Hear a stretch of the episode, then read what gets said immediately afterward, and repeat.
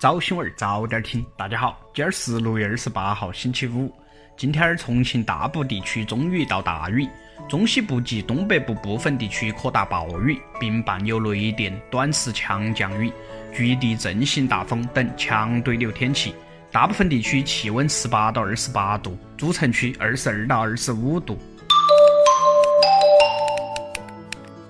知本地，昨天儿。重庆市公租房管理局举行主城区公租房摇号配租，参加此次摇号配租的均为二零一九年六月二十号前提交申请、仅审核符合保障条件的申请人。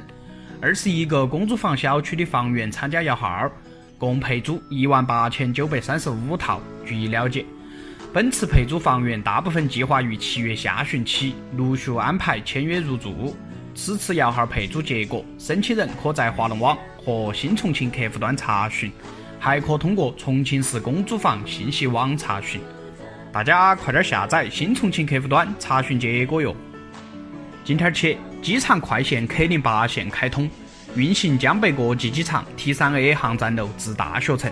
该线路实行一票制，全程票价二十元，顺向停靠江北国际机场 T 三 A 航站楼、轨道赖家桥、轨道陈家桥。大学城美院、大学城西路一站逆向停靠大学城西路一站、大学城北路轨道陈家桥、轨道赖家桥站、江北国际机场 T 三 A 航站楼。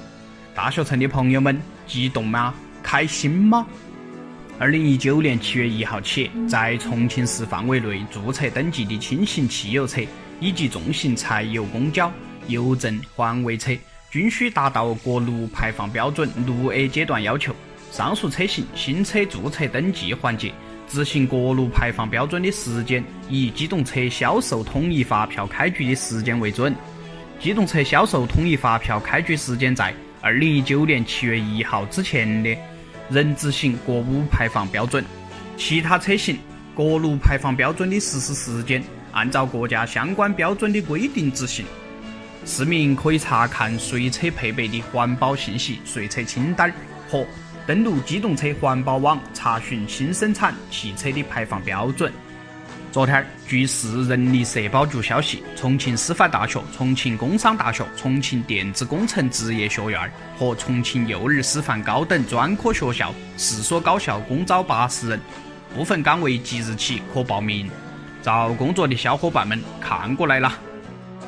近日，网上流传的一份名为《开州区不规范地名情况统计表》显示，开州区二十一处地名因崇洋媚外、刻意夸大、怪异难懂和封建色彩等原因被列为不规范地名，而可能面临更名。那些地名包括天邦大道、香港城、中央国际等。昨天，开州区民政局相关科室负责人证实了那份统计表的真实性，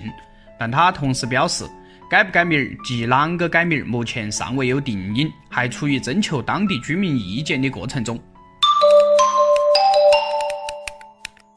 蓝天下，二十六号，网友爆料称，贵州省某地疑似有幼儿园和孤儿院内的儿童被成人性侵，指向毕节、凯里两地。该线索引发公众和当地警方关注。昨天，贵州省公安厅官方微博发布通报称。初步查明，网上传播的毕节、凯里有未成年儿童被性侵照片，均为他人从网上收集信息系其编造，造谣者已被依法采取强制措施。昨晚，造谣者赵某表示，发那些图片、说那些话，仅为了在网络上刷存在感和猎奇。哎，那是我最希望看到的一个辟谣啊！今年夏天，一款双黄蛋雪糕成为网红产品。但近日，从浙江温州市市场监管局发布的《二零一九年夏令食品专项抽检通告》上显示，温州市真海历代雪牧场副食品店销售的双黄蛋雪糕菌落总数和大肠菌群检出值超标。据了解，菌落总数主要用来评价食品清洁度，反映食品在生产过程中是否符合卫生要求。雪糕类产品此项超标，主要原因是灭菌不彻底和包材受污染，以及储存运输污染。哥看到手上那根双黄蛋雪糕，心情有点复杂。昨天，北京市九部门联合发布通知，要求引导用人单位和人力资源服务机构在拟定招聘计划、发布招聘信息、招用人员过程中，不得限定性别和性别优先，不得以性别为由限制妇女求职就业、拒绝录用妇女，不得询问妇女婚育情况，不得将妊娠测试作为入职体检项目，不得将限制生育作为录用条件。不得差别化地提高对妇女的录用标准，对用人单位、人力资源服务机构发布含有性别歧视内容招聘信息的，依法责令该正；拒不该正的，处一万元以上五万元以下的罚款。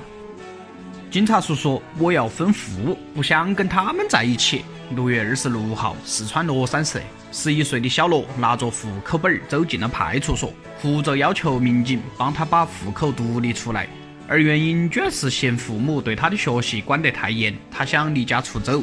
小罗表示，其他小朋友回家都有很多时间玩耍，而他只有不停地学学学，他实在受不了了。随后，在民警的劝说下，小罗理解了父母的一片苦心。母亲李女士也表示会尊重小罗的兴趣爱好，少报点培训班。